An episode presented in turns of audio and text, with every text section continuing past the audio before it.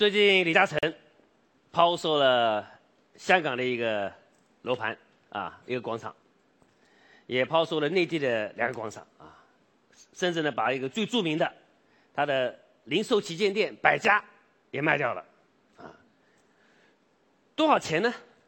四百一十个亿的港币，这个对于大多数的企业家而言呢，那是个天文数字，好吗？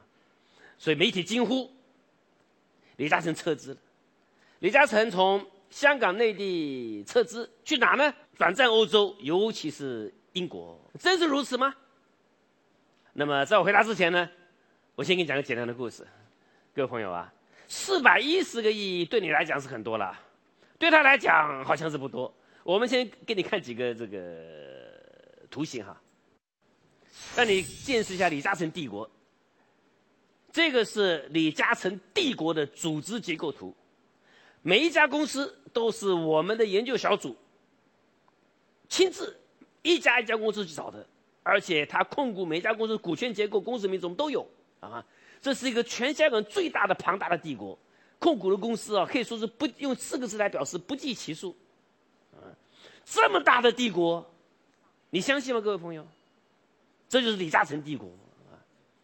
在这个图上啊，我简单给你介绍一下。他控制了二十二家香港的上市公司，还有一家新加坡的，还有一家美国，还有一家加拿大的，啊，总共控制二十四家上市公司，总市值高达一点二万亿港币。所以这四百一十亿算什么呀？四百一十个亿只占他所有控股市值的百分之三点四而已。而且各位朋友，你要记住哦，李嘉诚这个庞大帝国。在两千年的时候呢，是占到香港所有上市公司的百分之二十八，占今天的多少呢？今天的百分之十三左右。为什么？因为李嘉诚啊，从前几年开始啊，已经慢慢慢慢的离开了亚洲，进入了欧洲。这几年呢，他总共投入了四千亿，也就占到他总市值的三分之一。去哪里了？去英国了，收购。整个英国，我讲这话一点都不为过，因为这就是媒体所讲的。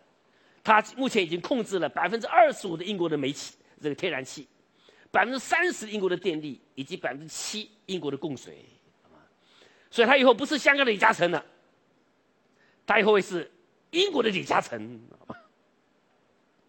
这就是为什么他的市值比重哦，从百分之二十八降到百分之十三，银行做了个全球战略大布局。好了，那么为了做这期节目呢？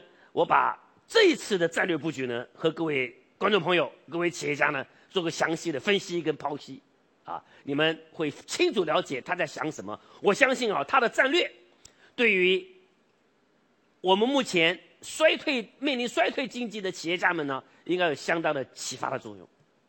这个呢，是李嘉诚的集团的投资回报率，请看一下。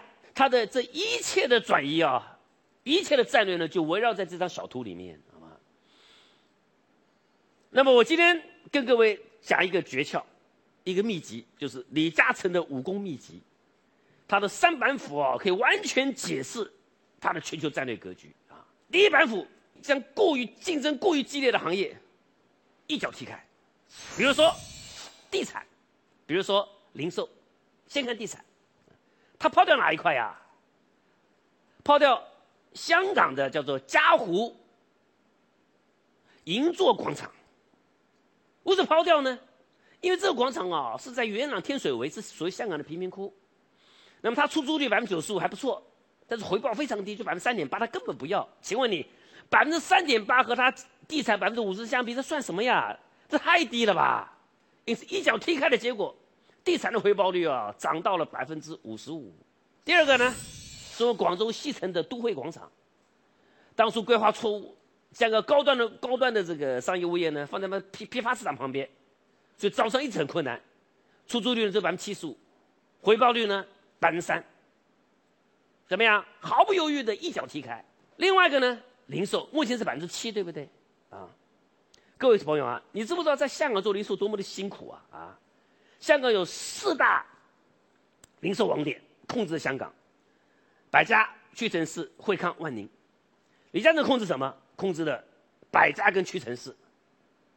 这四家哦，为了垄断香港啊，联合运作，不让什么沃尔玛、家乐福进入香港等等的，可以使尽各种手段维持自己垄断地位，做的极其辛苦。你猜一下，百家的回报率多少？只有百分之三，各位知道吗？但整个零售的回报率是百分之七，百家只有百分之三，所以什么结果？一脚踢开，踢开之后，回报率立刻涨到百分之九。对整个公司而言的话呢，那么这又是一个效率的提升。第二板斧呢，加强垄断。那么李嘉诚在在香港搞物业、搞地产，为什么它的基建能达到百分之四十二的回报率呢？因为李嘉诚不但盖房子卖楼，同时呢。还控制你的水，控制你的电，控制你的天然气，这天然垄断呢？你收购价格越低，不是越好吗？回报不是相对而言越高吗？那么现在哪里的价格最低？各位猜一下，欧洲嘛，是吧？所以他选择了英国，所以他是做什么？花了四千亿进入英国收购天然气、水跟电。所以啊，他控制了英国。控制英国百分之二十五的天然气、百分之三十的电以及百分之七的水，但是这回报率还是维持在百分之四十二。其实这个啊，坦白讲也不容易了，好吗？第三板斧呢，那就是实现李嘉诚的最高超的商业手法：低买高卖为电讯为例，电讯就百分之五，对不对？很差是不是？对，肯定的。但是告诉各位，李嘉诚靠电讯赚钱的方法不是靠算你们手机费、上网费，不是的，靠什么低买高卖。他在一九九一年就进入英国，啊，然后呢，第二年呢买了城，叫做 Orange，好吧，花多少钱？大概花了八十四亿左右。经过几年的努力之后，终于控制了英国百分之九十八的电讯市场，哎，这不得了哎，回报率很差，当然差了。打个电话能交多少钱？上个网能交多少钱？他根本不在乎，因为这根本不是他的卖点。他在等什么？他等一个机会，那就是德国一家钢铁公司在一九九九年呢，决定收购李嘉诚的城计划 Orange，因为他们需要进入英国，卖了多少钱？卖了一千零八十亿港币。这什么回报啊？从九一年到九九年八年时间，啊。从八十四亿涨到了一千零八十亿，利润就是一千亿。那把这一千亿摊回一下的话，八年回报是多少？每一年平均百分之三十九。看到没有？